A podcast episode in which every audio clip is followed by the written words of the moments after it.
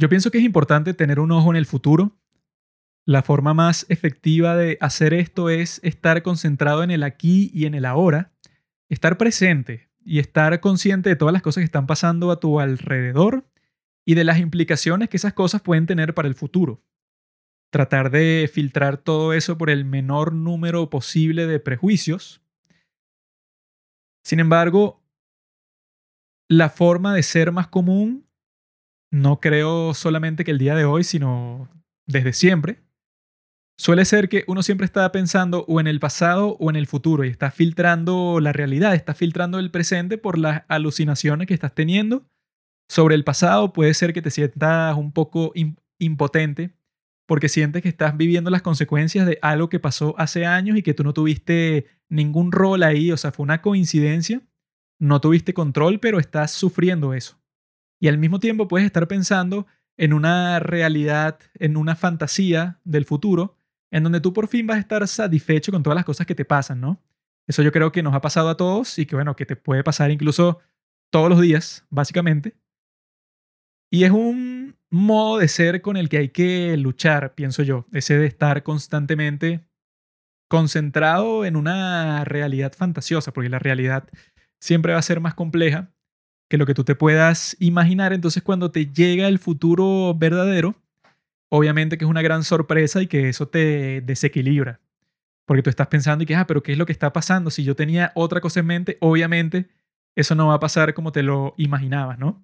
Entonces, en este modo de ser, es muy difícil hacer una predicción sobre el futuro porque los hechos los estás filtrando por los prejuicios de tu mente.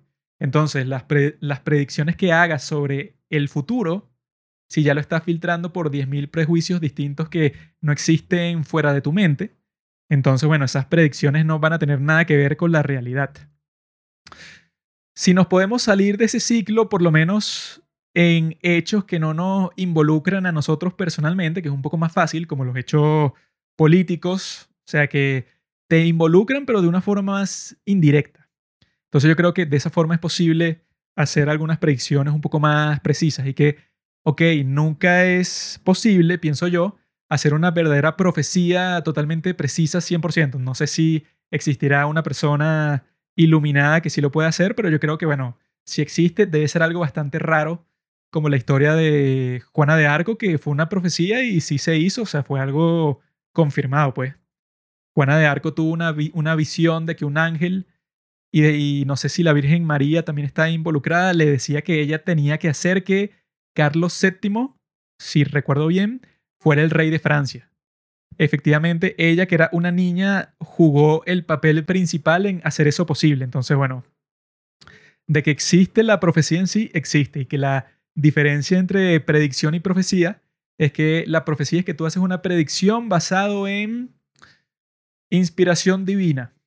Y lo que yo les voy a contar el día de hoy, que bueno, de eso se trata este capítulo, es lo que yo pienso que puede ser un escenario futuro para el mundo y basado en los efectos que tuvo el hecho más importante, pienso yo, del siglo XXI, que se trata del COVID, ¿no? Porque en los últimos tiempos, desde como mediados del 2021 hasta el día de hoy, han estado saliendo unas informaciones que, como dijo Tucker Carlson, que fue el tipo que me inspiró a hacer este capítulo, como dijo él, podría ser clasificado como el crimen más grande de todos los tiempos, debido al efecto que tuvo en todas las personas de todo el mundo. Y se trata de cuál fue el origen del COVID. Eso debería ser lo más importante para todo el mundo porque no ha existido otro evento, creo que no ha existido otro en toda la historia del mundo, no solo en la historia reciente, que haya tenido un efecto tan masivo en toda la humanidad. Porque si hablas de cualquier otro tipo de enfermedad, otro tipo de pandemia, obviamente en el pasado no existía una forma de que alguien de China pudiera esparcir absolutamente nada, ni siquiera hasta Europa o hasta América. Bueno, totalmente imposible obviamente, porque una persona que tuviera una enfermedad seria saliendo de China en un viaje para cualquier parte, tardaría meses o incluso años en llegar a América, por lo tanto nunca contagiaría a nadie.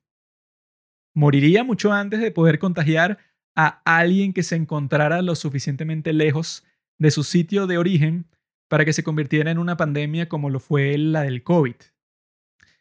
Y si nos ponemos a pensar sobre el asunto se vuelve cada vez más deprimente, pero lo que yo he tenido pensado todo este tiempo y que bueno, nosotros hemos hablado mucho de esto en el podcast, es que nada ha tenido un efecto tan negativo como esto.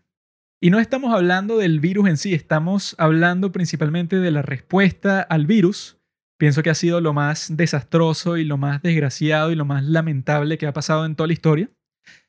Porque principalmente si tú te pones a investigar un poco, y bueno, todo esto se basa, o sea, mi base en todo esto es que el efecto del COVID, ¿verdad? ¿Qué es lo que va a significar eso para el futuro y cómo ha deteriorado profundamente todos los factores que tú mides en una sociedad, no en la sociedad, no sé, de mi país, sino, es más, de la humanidad, todos los factores que tú medirías para decir si hay un nivel de bienestar, pues el COVID los ha arrasado casi completamente todos. Si te pones a ver cómo es que funciona la cuestión, hay este tipo que se llama Niall Ferguson, este tipo Ferguson de Inglaterra. Fue uno de los primeros que propuso una especie de confinamiento masivo, que fue lo que casi destruye el tejido social de todo el mundo. Y lo hizo motivando a las personas a través del miedo. Hay algo que es muy poderoso ahí, que claro, todos nosotros somos posibles víctimas de eso porque todos tenemos seres queridos, entonces si nos dicen que viene la peor enfermedad de todos los tiempos, entonces tú vas a decir, ah, bueno, entonces yo te doy poder absoluto a ti porque tengo tanto miedo que quiero que alguien me proteja. Y no es que te proteja de un ser extranjero, de que te van a invadir o algo por el estilo, sino que te tienen de proteger de los propios ciudadanos, de las personas que viven a tu alrededor.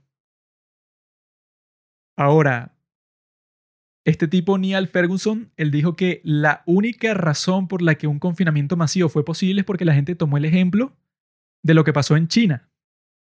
En China comenzaron con esos confinamientos, comenzaron eso pues a soldar las puertas de las casas de la gente para que no salieras bajo ninguna circunstancia y mucha gente murió de hambre de esa forma, sobre todo gente de la tercera edad que ya en el pasado había sido abandonada por su familia por cualquier razón y bueno, después de que quitan esas puertas, ves que la persona murió de hambre ahí sola. Cosas como esas empezaron a circular por todo el mundo. Entonces la gente pensaba, claro, que esto era súper grave y que había que hacer algo parecido.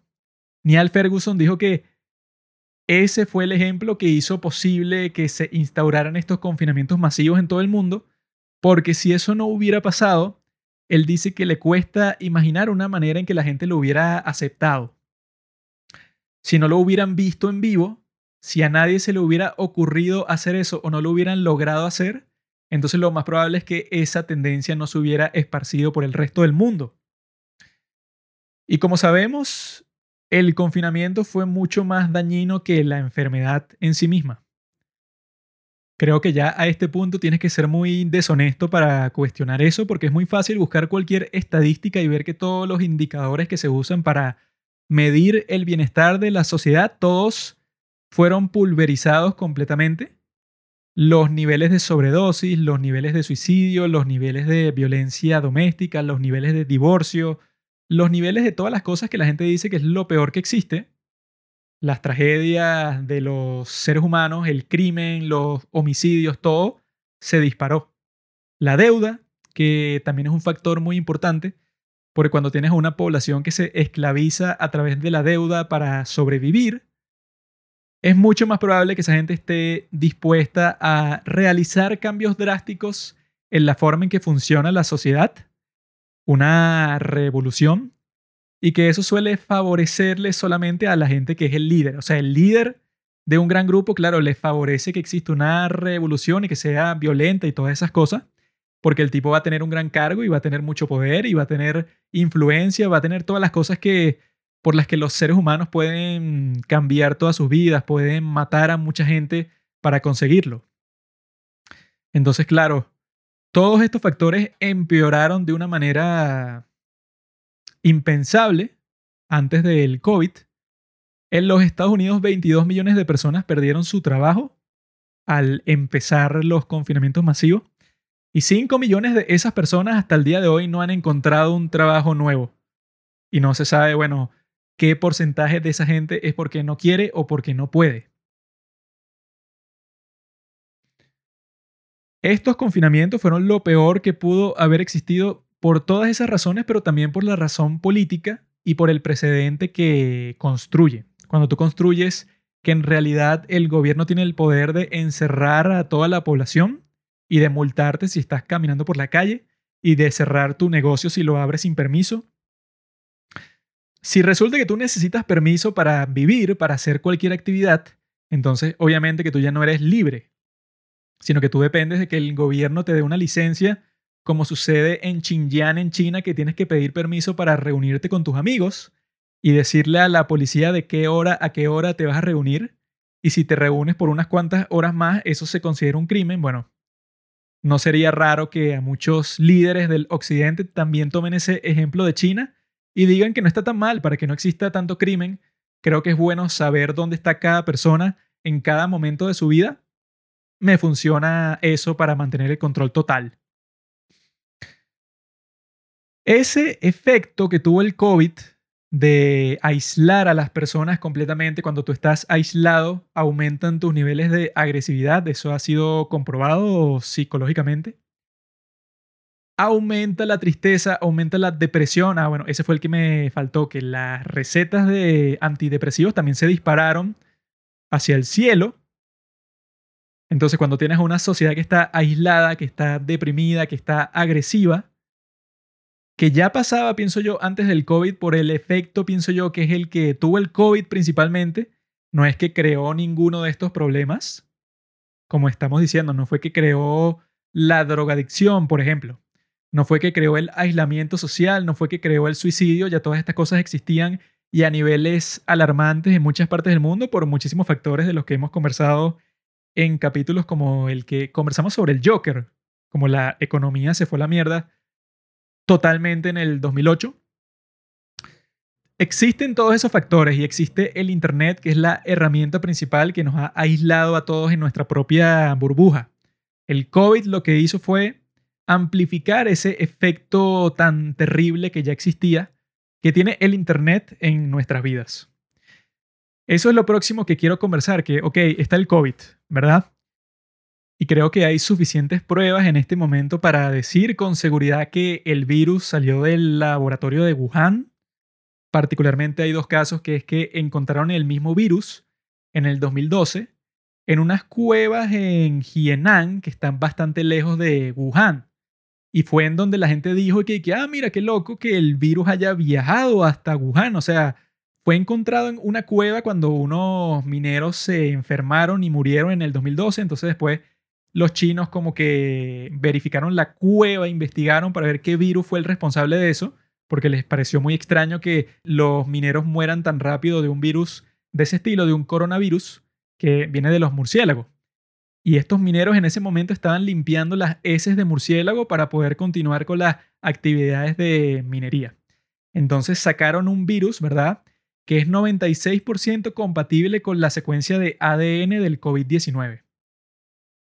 Mágicamente ese virus será un murciélago que voló miles de kilómetros hacia Wuhan, en donde está el único laboratorio en toda China que es tipo 4, especial para experimentar y para guardar todos estos virus súper peligrosos.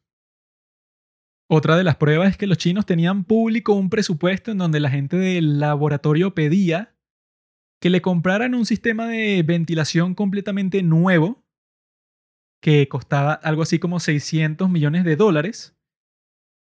Alrededor de dos meses después que se empezaron a identificar los primeros casos del COVID-19 en Wuhan, que fue como por septiembre o noviembre de 2019 en China.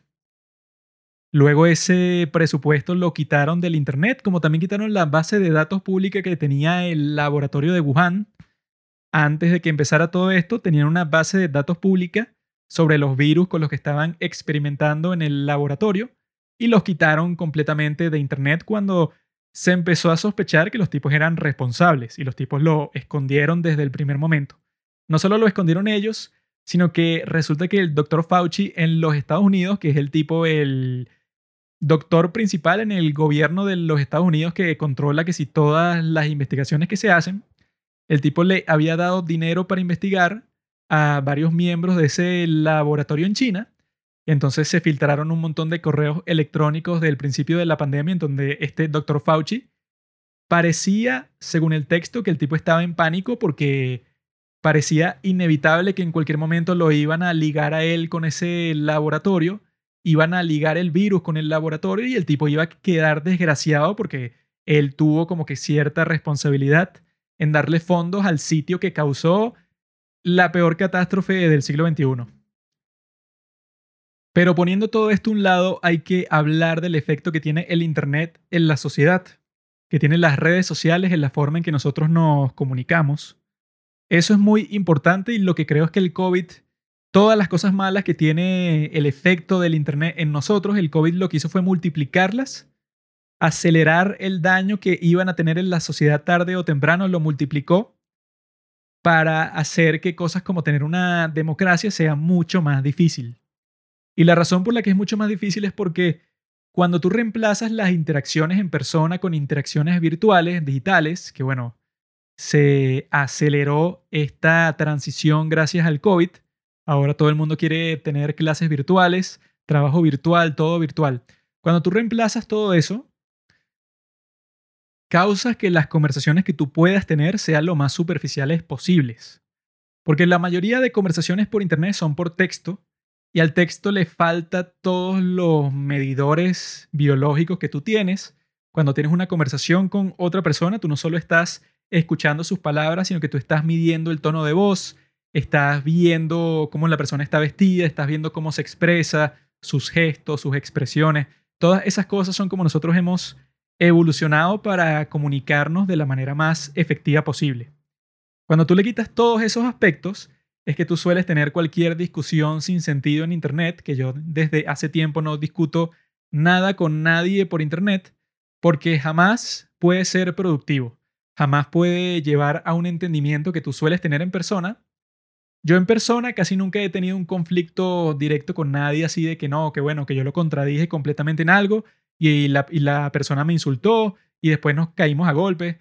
Eso casi nunca me ha sucedido. Sin embargo, el Internet te hace pensar que eso debería ser común todo el tiempo porque la gente intercambia como dos o tres mensajes y ya para el cuarto mensaje, bueno, ya se están insultando, ya se están diciendo que son unos idiotas, que no saben nada, sobre todo con temas políticos y que no, tú eres un tipo propagandista, a ti te están pagando, eres un maldito. Todo eso es muy común en Internet. Y claro, si tú tienes, como pasa con todas las cosas en este mundo, un equilibrio en la forma en que tú usas Internet, entonces no hay ningún problema porque tú estás consciente de que, ok, yo puedo tener cierto tipo de conversaciones por Internet y otro tipo de conversaciones solo se pueden tener en persona. Al mismo tiempo, si tú no puedes concentrarte porque quieres ver el teléfono, quieres ver tus notificaciones constantemente, es un problema. Sin embargo, si tú tienes un equilibrio en la forma como que tú te relacionas con tu teléfono inteligente, entonces no es un problema, sino bueno, tú regulas el tiempo que pasas pendiente de eso y el resto lo enfocas en el resto de las cosas de tu vida. O sea, no estás completamente obsesionado. Pasa como con todas las cosas, ¿no? Sin embargo, hay algo que hace esto totalmente distinto a una adicción, por ejemplo, a una droga como, no sé, como la cocaína. Porque si tú eres adicto a la cocaína, bueno, entonces eso tiene un efecto bastante concreto en tu cuerpo.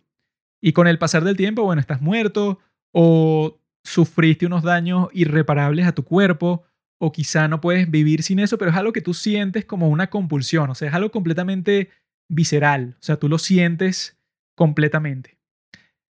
El Internet es un poco más peligroso porque está escondido, o sea, tú puedes pasar, digamos, 10 horas al día viendo reels en Instagram o viendo TikTok. Al final del día, tú podrías sentirte satisfecho porque estuviste entretenido todo el día y quizá no prestaste tanta atención a tus relaciones ni al trabajo y tal, pero esos son daños a largo plazo, o sea, poquito a poquito, si vas descuidando estas cosas, bueno, cuando te das cuenta del daño ya es muy tarde para solucionarlo.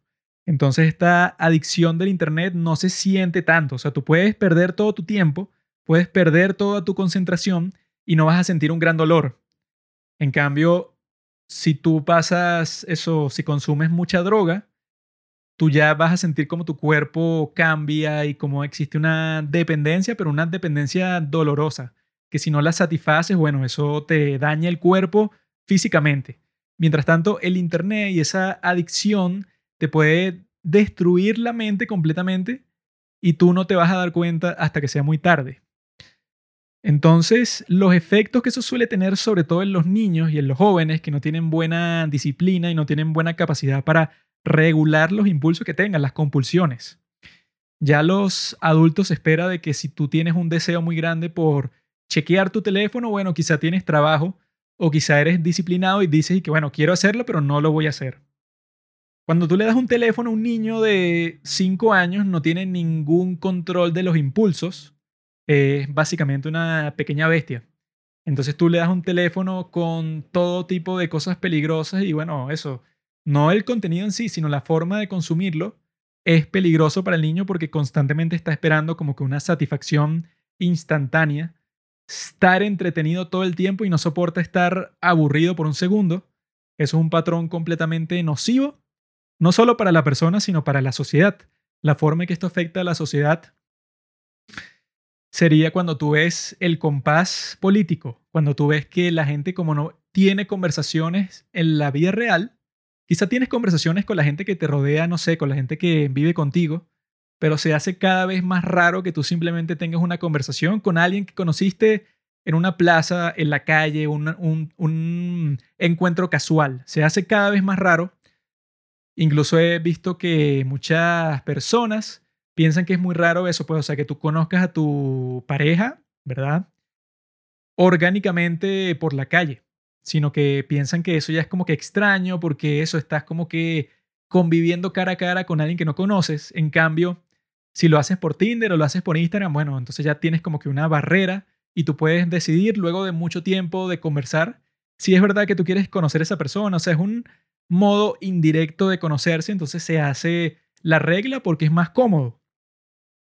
Y así llego al punto de que como es más cómodo, la sociedad la tendencia, o sea, una de, de las partes de mi profecía es que va a llegar un punto que como es tan cómodo tener una clase online, porque la tienes desde tu habitación, entonces eso hace que sea mucho más probable que todas las clases al fin y al cabo sean virtuales, o que todos los trabajos, los que se pueda por lo menos, sean virtuales también porque es mucho más cómodo y no tienes que transportarte y no tienes que gastar dinero y no tienes que comprar almuerzo afuera todo este tipo de cosas que harían más engorroso el proceso, pues no existen en el enfoque virtual. Y acostumbrarse a eso es muy fácil y es muy cómodo. Y el COVID fue lo que multiplicó eso hasta más no poder. Y ahí pienso yo es donde llegamos a ese gran problema que tenemos. Si tú quieres tener una democracia, quieres que la gente converse los unos con los otros y que tengan conversaciones sobre temas profundos, eso se hace casi imposible cuando la mayoría se acostumbra a solamente tener comunicación virtual.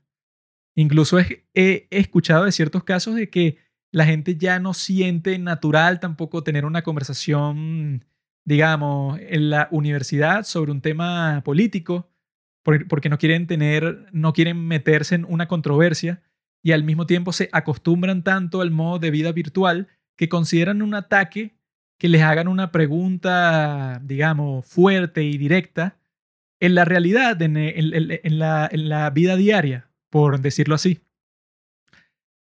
Eso hace que todas las personas, que todos nos aislemos socialmente cada vez más, que tengamos menos conversaciones y que eso hace que la sociedad en sí se fragmente. Y entonces que es mucho más fácil que tú pienses que la persona que es tu vecina, la persona que está ahí, que tiene una quizá unas creencias políticas un poco distintas que las tuyas, es mucho más fácil convencerte a ti de que esa persona es tu enemigo. Cuando en realidad lo que piensan políticamente no es tan distinto y hace 30, 40 años hayan estado formando parte del mismo grupo, pero el día de hoy todo se fragmenta.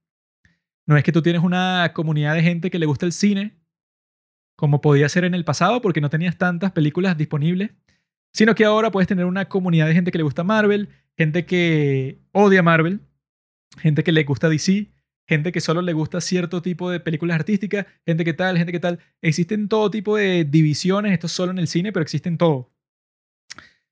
Obviamente que es más preocupante en la política, porque de ahí es que pueden surgir tanto los cielos como los infiernos, porque es el ámbito que tiene el poder de cambiar tu vida completamente.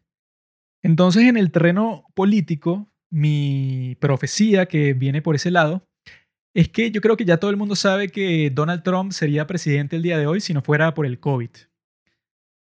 Yo creo que el COVID rompió la mente de Trump porque fue un cambio demasiado violento en el escenario político, porque tú tienes ahora como que varios grupos distintos, unos que te dicen que tienes que cerrar todo para siempre, otros que te dicen que mejor no cierres nada y que dejes que la enfermedad tome su curso, unos que no quieren usar máscaras, otros que te dicen que tienes que usar máscaras en todos los momentos de tu vida. Entonces se crean de repente como que un montón de grupos a los que tú tienes que satisfacer, tienes que comunicarte con nuevos grupos que hace cinco minutos no existían. Los, los pro lockdown, los pro confinamiento y los anti confinamiento, los pro máscara, los anti máscara, los pro vacuna, después los anti vacuna. Es una situación muy difícil con la cual lidiar y no ayuda que tengas a la gente de los medios, a los periodistas de los Estados Unidos, que tomaron una actitud tan extraña cuando se referían a cualquier cosa que tuviera que ver con el COVID. Porque hablaban como si fuera culpa del presidente que la gente estuviera muriendo de una enfermedad que vino de China, una enfermedad que hasta el día de hoy incluso se hacen teorías de que si fuera posible que los chinos liberaron el COVID intencionalmente, porque China iba a tener el control de cuál iba a ser la reacción. Como era el primer país, ellos iban a tener el control de cómo se iba a manejar la economía, el confinamiento, todas estas cuestiones. Y China, su GDP, se multiplicó hasta el punto de que a mediados del 2021, mientras el resto del mundo estaba sumergido en el confinamiento y en la pandemia, el GDP de China era más alto, era más grande que lo que había estado en toda su historia y que el día de hoy está más cerca que nunca de ser la economía número uno de todo el mundo.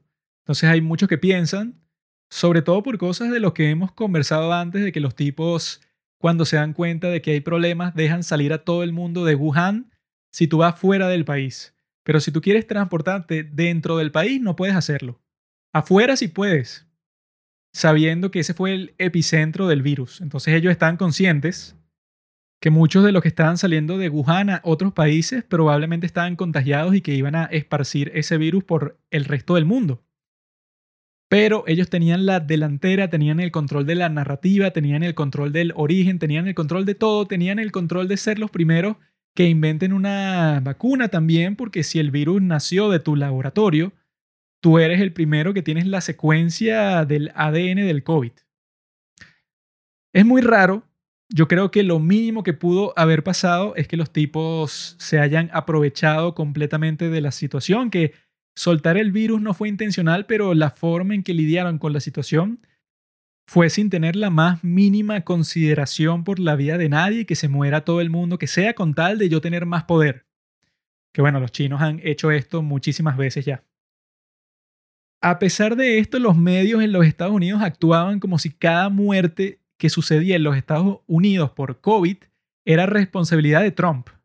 Entonces, yo creo que eso tuvo un gran efecto en su cerebro hasta el punto de que el tipo se desquició. Yo creo que Trump se desquició completamente, cambió de una forma bastante drástica, porque yo creo que tener a todos los medios diciéndote que eres culpable de todas estas muertes y tener una nueva serie de controversias que salen de la nada cuando obviamente no estabas preparado para ellas. Es una situación muy terrible en la que estar, ¿no? Y que eso, pues, que muchas personas también, como dice Joe Rogan, perdieron el miedo al COVID cuando ven que Trump, que es un anciano con sobrepeso que no hace ningún tipo de ejercicio, le da COVID y el tipo le inyectan unas cosas experimentales que ya tenían sin vacuna ni nada y a los dos, tres días ya está bien. El tipo sufriendo por todo este tipo de cambios, bueno, yo creo que al final de todo este proceso se desquició completamente y eso llevó a que perdiera la elección. El tipo, bueno, si ustedes vieron los debates que tuvo Trump con Biden, fue como que un desastre. Este Trump está completamente salvaje. No escuchó lo que le dijo todo el mundo, que era, mira, si tú te calmas un poco y haces que Biden hable, o sea, si lo dejas hablar por mucho tiempo, el tipo capaz dice algo estúpido, lo más probable es que lo haga y tú te vas a beneficiar de eso. Pero el tipo no lo dejó hablar y lo interrumpió y quedó como un idiota dos veces. Y no solo eso, sino que su comportamiento fue tan terrible que eso en la misma noche de la elección, yo la estaba viendo en vivo y el tipo dice que no, que él piensa que les robaron la elección en el medio de la noche. Y luego lo que hizo después fue lo peor que ha hecho y la razón principal por la que a mí ya no me interesa Trump como candidato, como político, como nada, porque creo que se volvió completamente loco. El tipo le pide a la gente que lo apoye que donen a un fondo que él tiene porque van a impugnar los resultados de la elección presidencial. El tipo recaudó, creo que fueron alrededor entre 300 y 400 millones de dólares de la gente que lo apoya a él, de ciudadanos de todos los Estados Unidos.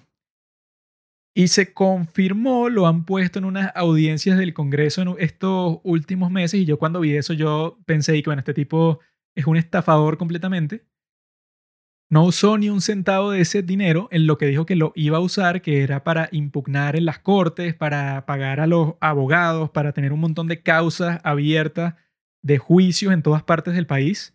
Eso fue lo que dijo que iba a usar el dinero para que sería mucho más probable que triunfaran en esos casos. Se comprobó en el Congreso que el tipo no usó ni un solo centavo para eso, sino lo que hizo fue repartirlo entre sus amigos y sus donantes poderosos, la gente que lo ayudó en su carrera política, básicamente. Y en sí mismo, obviamente que se tomó algunos millones de ese dinero, estoy seguro que lo hizo también. Entonces, bueno, eso para mí terminó con todo el fenómeno Trump, sin contar con lo que pasó el 6 de enero, que el tipo le dijo a toda esta gente que lo apoyaba y que mira, vayan para el Congreso, pacíficamente y tal, para que esta gente sepa que el pueblo está aquí presente, que no se pueden robar la elección y eso. Mientras tanto, en las cortes el tipo nunca dijo, nunca acusó a nadie de robar ninguna elección en ningún sitio. Lo que demuestra que eso era pura retórica para la gente, pues, para crear una, una especie de escándalo, cuando oficialmente era como si él no lo creyera y ninguna de las personas que trabajaba para él lo creyeran tampoco. Y pasó lo del 6 de enero, que bueno, que lo han exagerado mucho, pero obviamente que él tuvo gran responsabilidad con que pase una cuestión tan estúpida como el 6 de enero. No hay que la insurrección, casi se pierde la democracia. Eso sí es falso, pero sí fue algo bastante estúpido. Y yo creo que eso nos puede llevar a un escenario bastante peligroso. O sea, la parte principal de mi profecía el día de hoy es que a mí me parece no solo posible, sino probable que en el futuro los Estados Unidos se separe. Que ya no sea una unión, sino que un grupo de estados se vayan por un lado, sean un país distinto, otros se separen también. Distintas confederaciones de estados creen sus nuevos países, pienso yo. Y he estado leyendo sobre las causas para la guerra civil de los Estados Unidos, lo que pasó en el siglo XIX, que fue todo por la esclavitud y que ya muchas personas antes de que comenzara la guerra civil ya habían determinado que era muy probable que para resolver el asunto de la esclavitud, en donde el país está completamente dividido, era imposible hacerlo por medios pacíficos, o sea, ya la gente se estaba preparando para una guerra civil.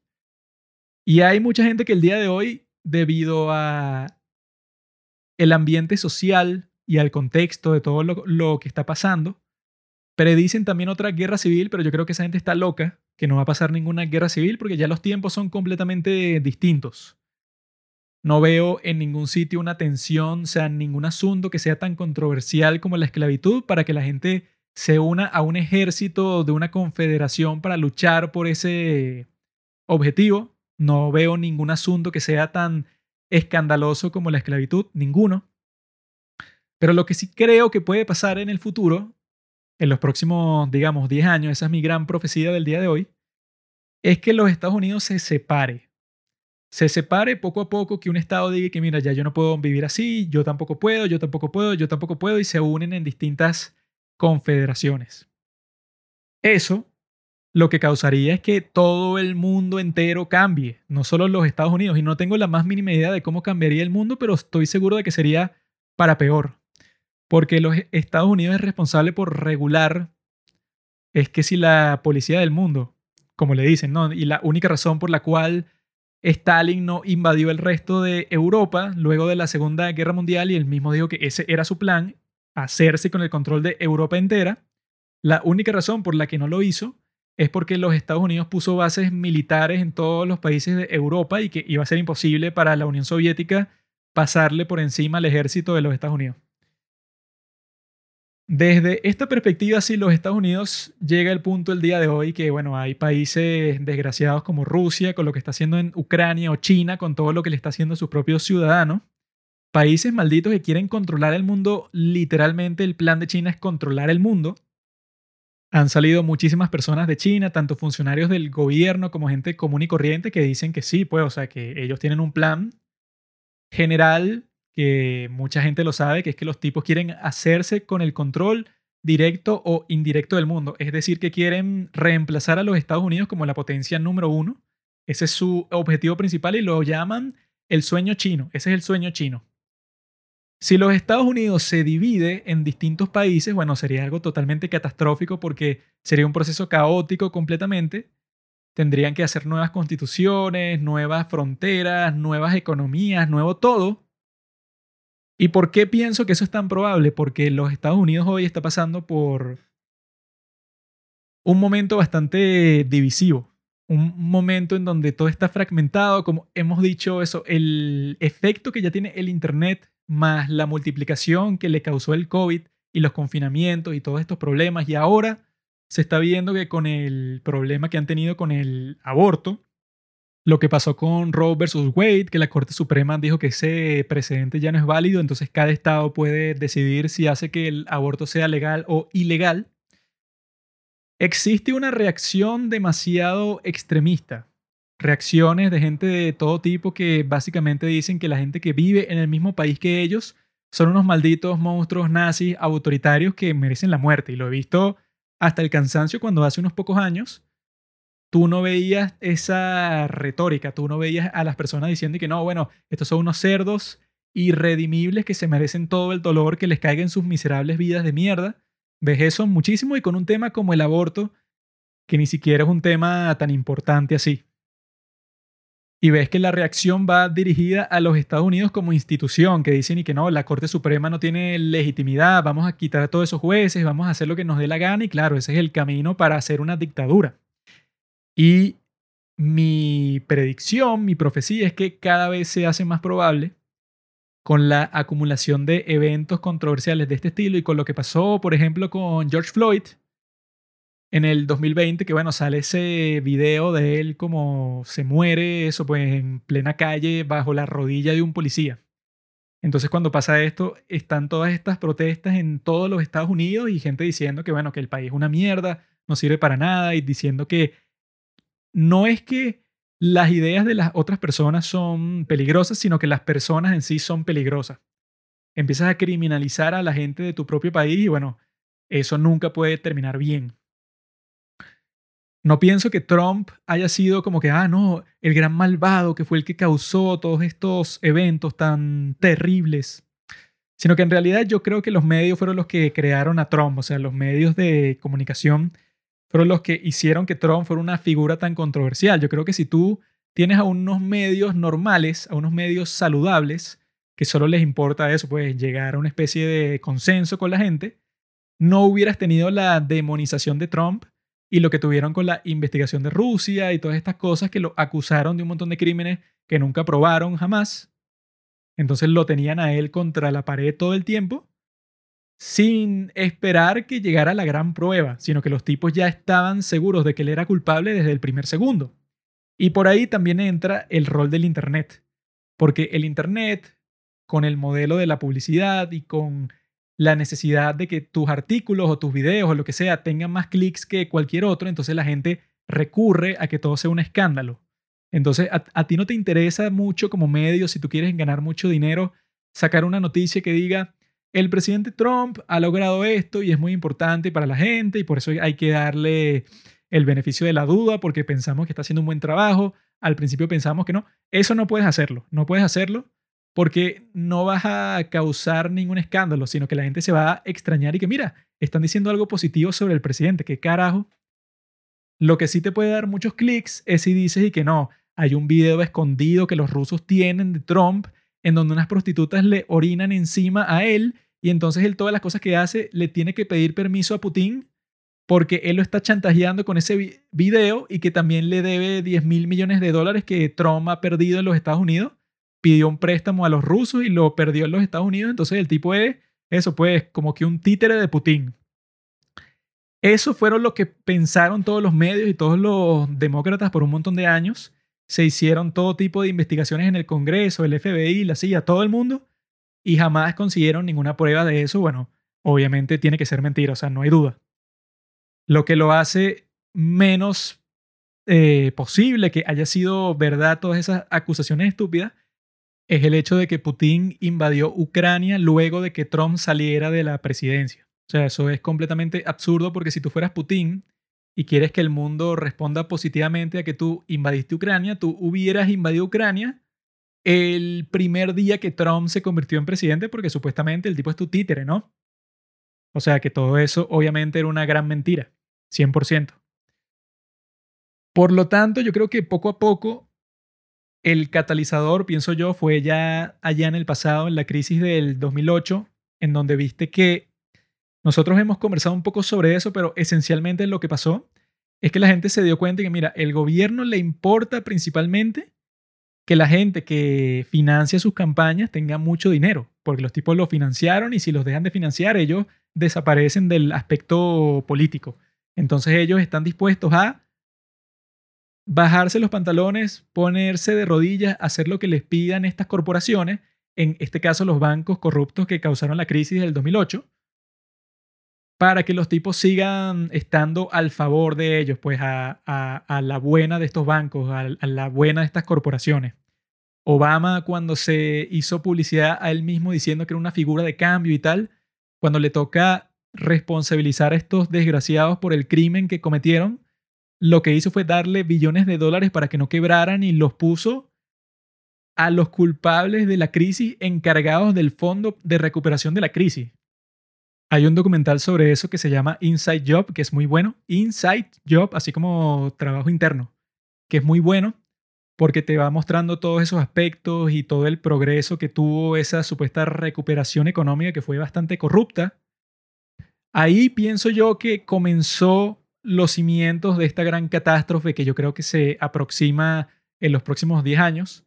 Poco a poco la gente fue perdiendo confianza en el sistema político y bueno, cuando pierdes tu casa por una estupidez así, o cuando te tienes que endeudar muchísimo, cuando la diferencia entre el dinero que tienen los ricos y los pobres es demasiado grande, creas un ambiente social totalmente peligroso. Y a eso le sumas todas las estupideces postmodernistas que se saca la gente de izquierda, decir que no, que la verdad es relativa completamente y subjetiva, y que no, que los hombres pueden tener niños, o sea, pueden quedar embarazados y que las mujeres tienen pene, todas esas cosas contribuyen a crear mucha tensión social hasta el punto de que, bueno, después de varias guerras fallidas, cosas como Afganistán, cosas de ese estilo, más toda la presión social, más los factores del Internet que mencioné, más Trump, más el COVID, más las protestas desastrosas que sucedieron en los Estados Unidos en el 2020 por lo de George Floyd, poco a poco se está viendo como la sociedad se cae a pedazos, o sea, que todo el mundo se fragmenta, todo el mundo se construye una burbuja y se encierra dentro. Y cuando pasan todas estas cosas, el ambiente se hace propenso para que suceda una gran catástrofe social que termine en un país completamente dividido, como podría ser los Estados Unidos, y que eso crearía un vacío de poder internacional de ver quién va a ser el próximo Estados Unidos. Rusia no lo va a hacer porque los tipos son los más incompetentes del mundo, no pueden ni siquiera invadir un país que es vecino y que es muy inferior al poder militar que tienen, o sea, son un desastre completo. El papel podría ser llenado por China, porque también los países de Europa son un desastre y no tienen ningún tipo de liderazgo internacional. Y bueno, solo queda preguntarnos cómo sería un mundo liderado por China, o sea, que los tipos tomen las decisiones, que su moneda sea la moneda de reserva en el resto del mundo que eso es una de las cosas más importantes, que el dólar es la moneda de reserva. Los países pagan sus deudas con dólares, ¿verdad? Cuando eso cambie, sería una transición totalmente absoluta del sistema financiero, Y eso, bueno, crearía incertidumbre, crearía crisis económicas en todas partes del mundo.